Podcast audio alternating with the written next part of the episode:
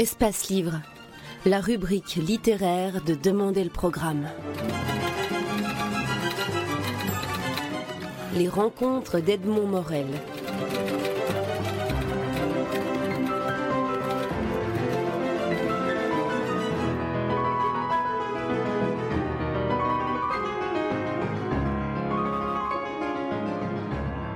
Charles Danzig, vous publiez aux éditions Grasset deux, volumes de, poésie, La diva au long cils et Les nageurs. Alors, on va, avant d'entrer dans, ces deux, dans ces deux volumes, j'aimerais d'abord vous, vous interroger sur vos différentes casquettes, parce que vous êtes éditeur notamment des Cahiers Rouges chez Grasset, que vous êtes traducteur, et j'aimerais savoir en quoi ces deux métiers-là alimentent votre travail de poète. Écoutez, euh, je crois que tout finit par alimenter la poésie, mais c'est à maturation lente. Donc je pense que par exemple mon travail de traducteur doit avoir une influence sur le fait que j'aime bien employer des mots étrangers dans la poésie, et j'écris en français comme vous le savez, et j'aime bien de temps en temps employer des mots étrangers. Ça vient probablement de cette expérience de traducteur. De traducteur. Quant à l'expérience de d'éditeur, de, je présume que ça me permet d'aller encore plus loin dans les idées folles et les maquettes impossibles qui, normalement, comme éditeur, devraient me faire m'arracher les cheveux et de faire des mises en page impossibles de mes poèmes. Dans La Diva au long cil, un des deux albums de, poèmes que, vous publiez, euh, vous, introduisez trois essais sur la poésie. Dans l'un, vous dites l'importance de la, mise en page du poème. Ça, c'est un bonheur de poète et d'éditeur. Oui, parce que la poésie, c'est pas seulement une question de sonorité comme on pourrait le penser, c'est aussi une question de mise en page. Ça nous a probablement été appris par euh, Mallarmé grâce à son fameux poème Le coup de dé, mais encore qu'au Moyen Âge, on faisait déjà des calligrammes et des en page très très compliquée. Toujours est-il que la poésie, cette étrange combinaison de, visuel et de sonorité. C'est-à-dire, il y a le son de la poésie qui nous entre, quoique de façon muette, dans la tête, puisqu'on lit généralement à voix basse, mais aussi l'apparence physique même de la page, qui d'ailleurs elle-même a une influence sur la façon de lire. C'est ce que disait justement euh, Mallarmé que je citais à l'instant. Il dit dans le coup de dé, qui est donc un poème qui est présenté de façon très fragmentaire dans la page, avec des morceaux de mots ici, des, mots ailleurs, plus loin, sans apparence logique, il dit J'ai essayé d'introduire un pianoté autour de l'alexandrin. Et justement, cette, cette maquette un peu bizarre, comme ça, introduit du, ce qu'il appelle très joliment du pianoté. Et eh bien voilà de quelle façon la mise en page peut, être, euh, peut avoir une influence sur la lecture aussi, sur la sonorité même d'une page. Dans, La Diva au long il y a un, de vos poèmes qui est, qui est mis sous forme de, spirale, ce qui le rend très, très difficile à lire. Donc, non seulement il y a, la symbolique de, la spirale, mais en plus, vous exigez du lecteur une, un travail. Oui, mais pourquoi est-ce que tout. D'abord, tous les poèmes ne sont pas comme ça, et d'autre part, pourquoi est-ce que toute lecture devrait être aussi facile que la lecture d'une affiche ou que. Voilà, certaines lectures peuvent être compliquées, on y gagne parfois quelque chose. Euh, c'est un peu, au fond, comme les jeux d'enfants. Vous savez, les enfants adorent compliquer les jeux, c'est là qu'ils prennent le plus de plaisir. La complication n'est pas nécessairement quelque chose de pénible. Dans l'un des essais de, qui introduit la diva au long cil, dans le, dans le premier, si je ne me trompe pas, vous avez une formule qui définit la poésie. Vous dites de la poésie qu'elle est la pensée d'à côté? Alors j'aimerais que vous, vous clarifiez un peu ce dont il s'agit.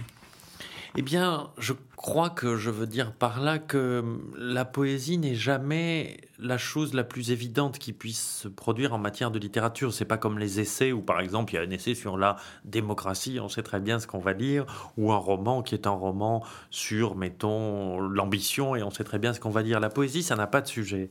Et donc, mais ça ne veut pas dire que ça n'a pas de sujet apparent en tout cas. Et ça ne veut pas dire pour autant que c'est de la pensée qui ne compte pas. C'est ce que je veux dire par là. C'est de la pensée d'à côté, mais parfois cet à côté prend une importance colossale. Et euh, la poésie finit parfois par définir des sujets qui deviennent des sujets de réflexion pour très longtemps après. Quand Rimbaud parle, par exemple, du dérèglement de tous les sens, on ne fait pas très attention, c'est précisément de la pensée d'à côté. Et puis, en mai 68, ça devient le sujet de conversation de la société entière. Voilà ce que c'est, je crois, la pensée d'à côté.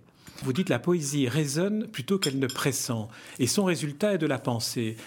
Oui, je crois, parce que par exemple, c'est une chose qui, euh, dont j'ai eu un exemple avec un, volume de poésie qui s'appelait À quoi servent les avions, que j'ai publié en août 2001, c'est-à-dire avant les, les, attentats de septembre 2001, et l'un des poèmes décrivait la description des tours jumelles à New York et on m'a beaucoup dit ah là là c'est merveilleux vous êtes comme tous les poètes vous êtes un prophète d'ailleurs il s'en faut de deux lettres blablabla. Or je ne crois pas du tout. Je crois que hum, précisément la poésie est quelque chose de très raisonnable et qui réfléchit et qui pense logiquement. Euh, Jean Cocteau avait une phrase merveilleuse il disait les poètes ne rêvent pas ils comptent et je crois qu'il a raison parce que la poésie c'est une chose assez compliquée à faire et on peut pas se permettre de rêvasser. On a affaire à une construction assez compliquée des Et dans ce poème-là en particulier, je n'ai pas du tout agi comme un prophète euh, qui aurait eu une illumination ou une autre. C'est que j'ai simplement réfléchi. J'étais à New York, je voyais les tours jumelles. Je me dis, tiens, c'est vraiment deux tours très hautes. Comme nous le savons, c'était les deux plus hautes tours de New York. Elles portaient un nom très fort, c'était les World Trade Center, les tours du centre du, commerce international, et c'était des tours symboliquement très très là. Et je me suis dit, si quelqu'un, ces tours étant des symboles et le symbole d'une puissance, et donc comme tel les symboles d'une arrogance, si quelqu'un veut faire du tort à New York, forcément il attaquera là. Et c'est un raisonnement tout à fait logique et pas du tout aberrant et pas du tout de l'ordre de la prophétie. Donc la, poésie est quelque chose de très, de beaucoup plus raisonnable que les gens ne le croient. Les gens pensent souvent que la poésie, comme c'est souvent de la poésie lyrique, c'est de l'ordre du exclusif du sentiment, mais non. En 96, 96, vous avez écrit un autre, un autre poème qui, qui se passait aussi à, New York. Alors je vais vous, lire les, deux vers, les trois vers qui terminent votre, ce, ce poème intitulé Tour de Manhattan. Cercueil debout, plein de vivants narguant la mort, qui que quelques-uns voudraient voir renverser, tour de New York. Je vous salue. Eh bien, écoutez, je suis euh, assez frappé parce que je n'avais même pas moi-même remarqué ce que vous dites là et ces, ces dates-là. Et effectivement, il doit y avoir une forme de mais ça, c'est pas à moi de commenter l'hypersensibilité du poète parce que j'aurais l'air de me tresser des, flatteries à moi, de m'adresser des flatteries à moi-même. C'est probablement de cet ordre-là. Oui, nous sommes. Mais au fond, on peut prendre aussi sensibilité dans le sens très pratique, comme la sensibilité d'une plaque photographique. Voilà, disons qu'on est comme ça. Et on est sensible comme une plaque et on remarque peut-être des choses où on a une espèce de sensibilité aux choses qui fait que vous savez, la poésie, c'est aussi l'état où on écrit de la poésie, c'est se mettre dans un état de réceptacle. On reçoit les choses. Et donc, comme une plaque de photographie, on reçoit des images et après, on les renvoie. Et donc, peut-être qu'à ce moment-là, effectivement, j'ai été sensible à ces espèces de, de, de fatalités qui pouvaient arriver autour de New York. Votre poésie est, aussi ancrée dans, la réalité et vous citez aujourd'hui votre appréciation d'un poème que vous aviez écrit à l'époque du retour de Khomeini en Iran, en le réécrivant au conditionnel. Vous dites dans, un des trois essais pour évoquer les temps hachés et litaniques que nous vivons, j'aurais usé de la typographie, l'apparence même des pages étant un élément du sens. Si aujourd'hui vous deviez réécrire les tours de Manhattan ou, euh, les talibans ou, le désordre du monde, est-ce que la, poésie a encore euh, une possibilité d'exprimer tout cela?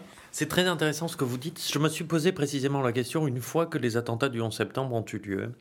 Et euh, je me suis demandé si la poésie était capable, ou enfin capable, la poésie est toujours capable de tout et tout le monde peut toujours écrire sur n'importe quoi et, et, sur tout, mais est-ce qu'il était légitime et possible d'écrire en poésie sur ces choses-là? Et j'ai pensé au moment du 11 septembre à une un événement qui avait eu une importance catastrophique aussi énorme euh, au XVIIIe siècle, qui était le tremblement de terre de Lisbonne. La ville de Lisbonne a été détruite par un tremblement de terre, je crois, en 1756. Et ça a été, comme vous le savez, un événement prodigieux qui a bouleversé l'Europe et qui a donné lieu à une quantité de littérature euh, très importante, et en particulier de quelqu'un dont la poésie est aujourd'hui méprisée bien à tort, qui est Voltaire, et qui a écrit un long poème qui s'appelait Le tremblement de terre de Lisbonne. Et je me suis dit, tiens, est-ce qu'il ne faudrait pas écrire un poème sur la description, sur le 11 septembre 2001 Et ça m'a paru compliqué, quasiment infaisable, parce que probablement l'information est venue s'ajouter à ça. C'est-à-dire que la poésie de Voltaire sur le tremblement de terre de Lisbonne était aussi, c'était une poésie qui était une tentative d'analyse d'un événement catastrophique, mais aussi il y avait presque un élément d'information là-dedans. Et de, parce, et de nos jours, ça n'est plus possible parce que précisément, nous avons des informations télévisées et nous avions ces images terribles des tours jumelles détruites qui passaient en boucle comme une espèce de catharsis, comme ça, euh, pour essayer de faire passer la, stupéfaction de la chose. Et je me demande si l'information n'a pas privé la poésie de ça. C'est-à-dire, au fond, moi ou d'autres, on aurait pu écrire sur le 11 septembre et en poésie et ça n'a pas été fait. Et c'est très mystérieux. Là, j'ai une tentative d'explication, je ne sais pas si elle est la bonne, mais voilà, l'information est venue nous priver de ça. Et si je devais écrire aujourd'hui quelque chose sur... Euh, si j'ai écrit un poème dans un, des, poèmes qui est dans la Diva au j'ai écrit quelque chose sur les tortures à Cuba, sur, euh, Fidel Castro, et là, euh, j'ai écrit de façon sarcastique en faisant des jeux sur les, allitérations du mot maracas et les sifflements de serpents et, tout ce que ça pouvait entraîner sur l'idée de torture. Et je ne sais pas, peut-être que j'écrirai un poème sur une espèce de de tyran moderne qui est euh, très intéressant dans sa tyrannie parce qu'il a une forme de bouffonnerie télévisée qui est très moderne, qui est Hugo Chavez, le, le président du Venezuela. Et je pense qu'il y aurait une espèce de poème bouffon et sarcastique à écrire très intéressant sur Chavez. Vous citez Voltaire dans, dans, votre, dans votre livre, dans, un des trois essais. Euh, vous dites que Voltaire, finalement, était la télévision de, son siècle pour décrire ce tremblement de terre de Lisbonne. Est-ce que la, poésie, vraiment, n'apporterait pas une dimension supplémentaire, non pas à la compréhension d'un phénomène comme un tremblement de terre ou un attentat, mais à la, à la préhension, c'est-à-dire à l'empathie qu'on peut avoir? Si, probablement, vous avez raison, et justement, euh, c'est là où j'ai eu tort, et puis après tout, tort ou pas tort, mais je ne l'ai pas fait, mais de ne pas écrire ce poème, long poème que je voulais écrire sur le 11 septembre, parce que on s'est laissé piéger, parce que la poésie est une forme d'image, évidemment. On donne des images qui permettent de comprendre, de comprendre et d'appréhender, comme vous dites, les choses. Eh bien, on a probablement un peu trop vite renoncé nos images poétiques devant les images de la télévision parce que la télévision réitérait perpétuellement les images de l'attentat et on s'est dit, et je me suis dit, ça suffit. Et c'était un tort parce qu'évidemment, c'était des, images incomplètes. On ne voyait que perpétuellement les deux avions entraient dans une tour après l'autre. Mais c'était une forme presque magique d'image qui nous cachait bien d'autres choses. Et je m'en suis rendu compte après en lisant dans un roman de Jay McInerney qui, au demeurant, ne m'a pas paru excellent. Une chose très frappante, c'est que lui, qui était à New York à ce moment-là, décrit les, dans un roman donc en prose l'effondrement euh, des, tours et, et, parle à un moment des corps qui, parce que ce que les images ne nous montraient pas en particulier, c'était les gens qui se jetaient par les fenêtres pour fuir l'incendie parce qu'il était interdit de montrer ça euh, à la télévision. Eh bien, dans ce roman, il dit des gens qui s'écrasaient par terre avec un bruit de figue eh bien, c'est presque une image poétique et c'est ça qu'on aurait pu montrer. C'est que finalement, nous avons été privés par la télévision, dont on croyait qu'elle nous abreuvait d'images. En fait, elle nous montrait toujours la même et elle nous montrait une image quasi mensongère des choses. Elle nous, elle nous privait au fond de la réalité la plus terrible parce qu'elle nous cachait la douleur, le sang, la souffrance, les gens qui s'écrasaient par terre, les membres qui se brisaient et qui était ça, au fond, la chose la plus terrible de, de, c'est les détails de la mort. Quand on voit ça, c'était un film catastrophe, et les films catastrophes, c'est presque esthétique, c'est presque beau à voir. C'est presque, c'est d'ailleurs pour ça que le musicien Stackhausen a été très critiqué quand le jour même des attentats du 11 septembre, il a dit c'est l'événement esthétique le plus important du XXe siècle, ou du, oui, on était encore au XXe siècle, et ça a été pris pour de très mauvais goûts, et ça l'était, mais je comprends ce qu'il voulait dire, c'est-à-dire que une catastrophe vue de loin, c'est presque beau, mais ce que la poésie aurait pu nous montrer, c'est la catastrophe vue de près, et qui est là la vraie douleur, les, les, la vraie mort, les déchirements des corps, et, c'est là que la poésie peut avoir encore son, son utilité, parce que justement, on croit que certains médias et en particulier les médias télévisés, nous offrent des images de la vérité, et c'est faux. C'est après avoir lu euh, l'allusion à Voltaire dans votre livre que j'ai été rechercher le, poème de Voltaire et ce qu'il dit sur les tremblements de terre de Lisbonne, assez curieusement, c'est exactement ce que vous venez de décrire. Ce sont des, corps euh, brisés sous les marbres qui s'effondrent. Enfin, je ne vais pas citer par cœur, mais c'est vraiment cela que pourrait montrer la poésie, c'est voir de, l'intérieur de celui qui vit pour entrer dans l'empathie avec le lecteur. Mais bien sûr, mais bien sûr parce que l'image médiatique moderne nous éloigne et c'est elle a une fonction, hum, une fonction au fond de contraire à celle de la poésie, c'est une fonction de pansement. La répétition des images faisait, d'ailleurs, moi ça m'avait assez frappé, tout le monde, j'étais comme ça, voir ces avions rentrer perpétuellement dans les tours. C'était au fond un peu comme une piqûre, quand vous fait la première piqûre vous fait mal et la deuxième piqûre vous fait un peu moins mal et la troisième encore moins mal. Ça avait une fonction de pansement et cathartique et une fonction pour nous faire oublier la douleur. C'était presque une fonction hypnotique. L'image de la l'image médiatique moderne a une fonction hypnotique alors que l'image de la poésie a une fonction tout le contraire de l'hypnotisme, ça a une fonction de réveil et, comme vous le dites, d'empathie. Parce que quand on est hypnotisé, on n'a plus aucune empathie avec les gens. Et là, je vous parle à Bruxelles où je suis arrivé après un accident de train terrible il y a quelques jours qui a fait 18 ou 20 morts. Et finalement, depuis deux jours, on parle de ces 20 morts, 20 morts et c'est juste un chiffre et on n'en voit plus la réalité. Mais un, poète qui décrirait l'accident de train avec le déchirement des tôles, les membres coupés, eh ben, ça serait pas du tout du voyeurisme, ça serait l'excellent mot que vous venez d'employer, ça serait de l'empathie. Le, fait de, lire un livre comme, euh, comme le vôtre et Peut-être là, je rejoins une autre de vos, de vos casquettes, qui est celle d'écrire des dictionnaires ou des encyclopédies. Vous donnez envie de lire d'autres poètes. Ainsi, par exemple, euh, euh, Cavafi, euh, que, que, vous citez, et que l'on découvre notamment, c'est de, de lui que Marguerite Yourcenar avait dit, c'est aussi l'un des plus grands, le plus subtil en tout cas, le plus neuf peut-être, le plus nourri pourtant de l'inépuisable substance du passé. Or, vous, vous êtes un poète de l'aujourd'hui. Oui, euh, est un, poème, un poète que j'aime beaucoup, qui avait une imagination euh, d'ailleurs, on comprend bien pourquoi Yourcenar pouvait s'en enchanter, c'est qu'elle écrivait des romans historiques et que Cavafi écrivait principalement des poèmes qui avaient lieu dans euh, l'Antiquité hellénistique, 1800 euh, ans avant, lui, qui sont très bons.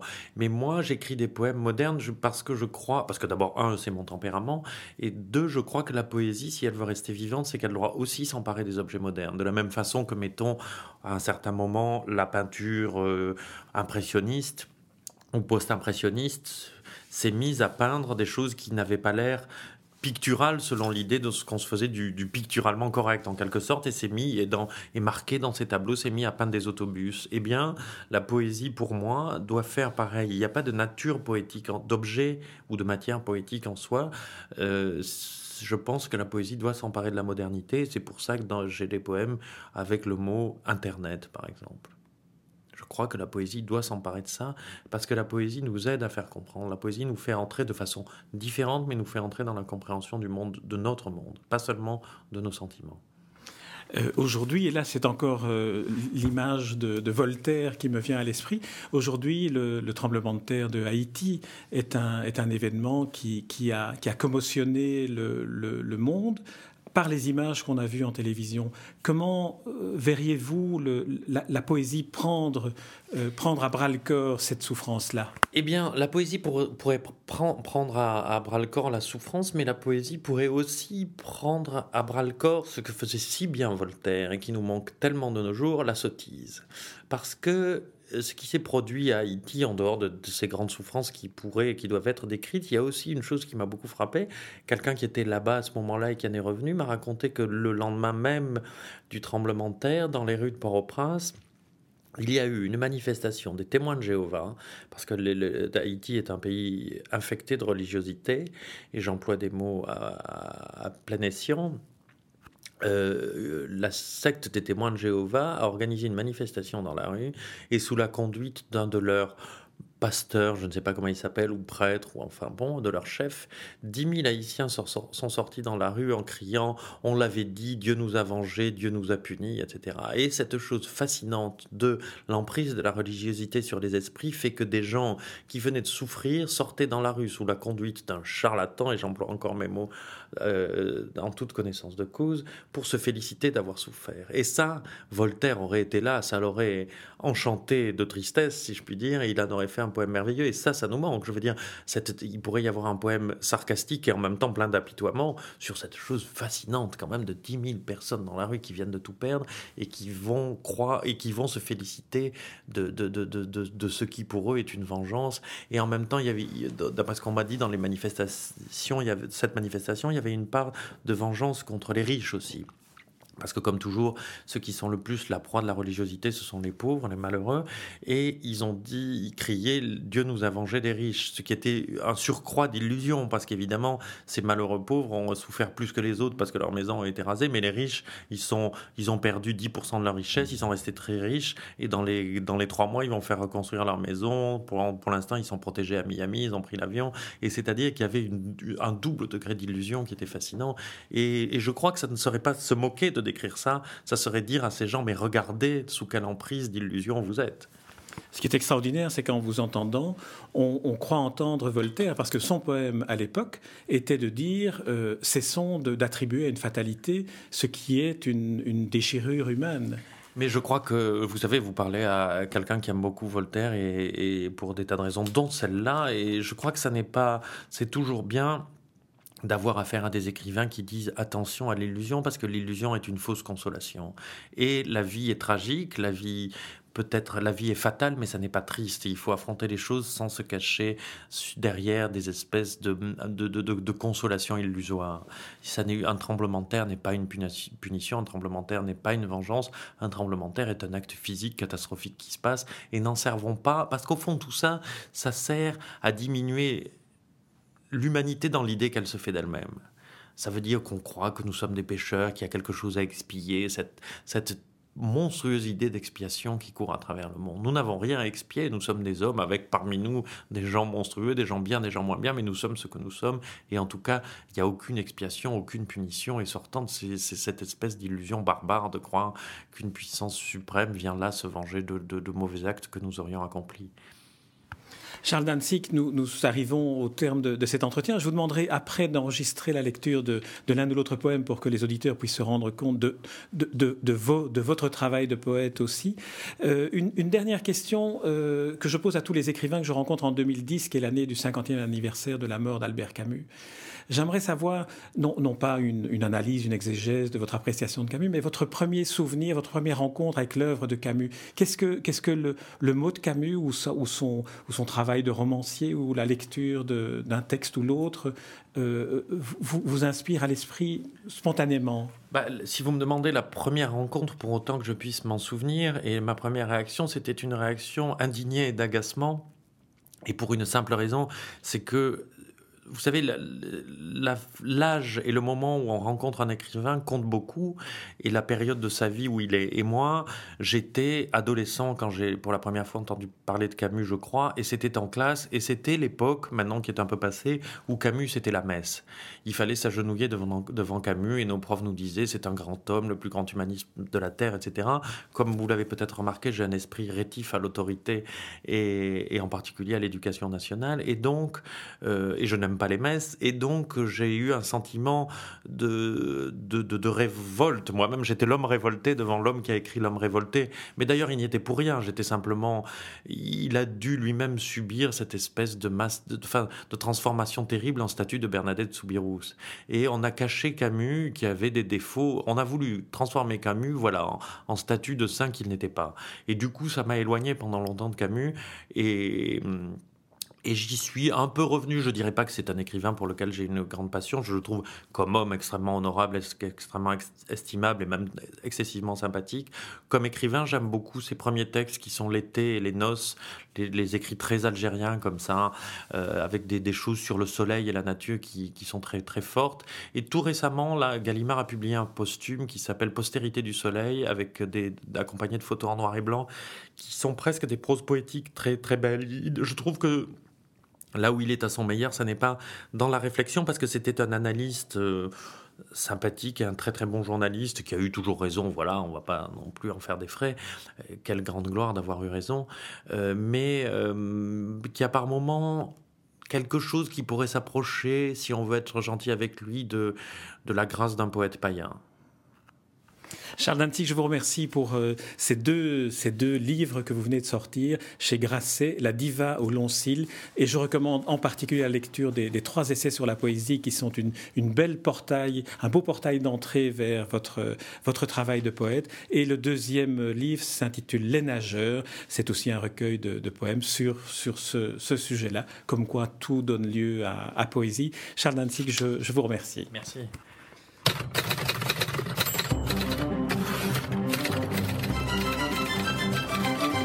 Espace Livre, la rubrique littéraire de Demander le programme. Les rencontres d'Edmond Morel.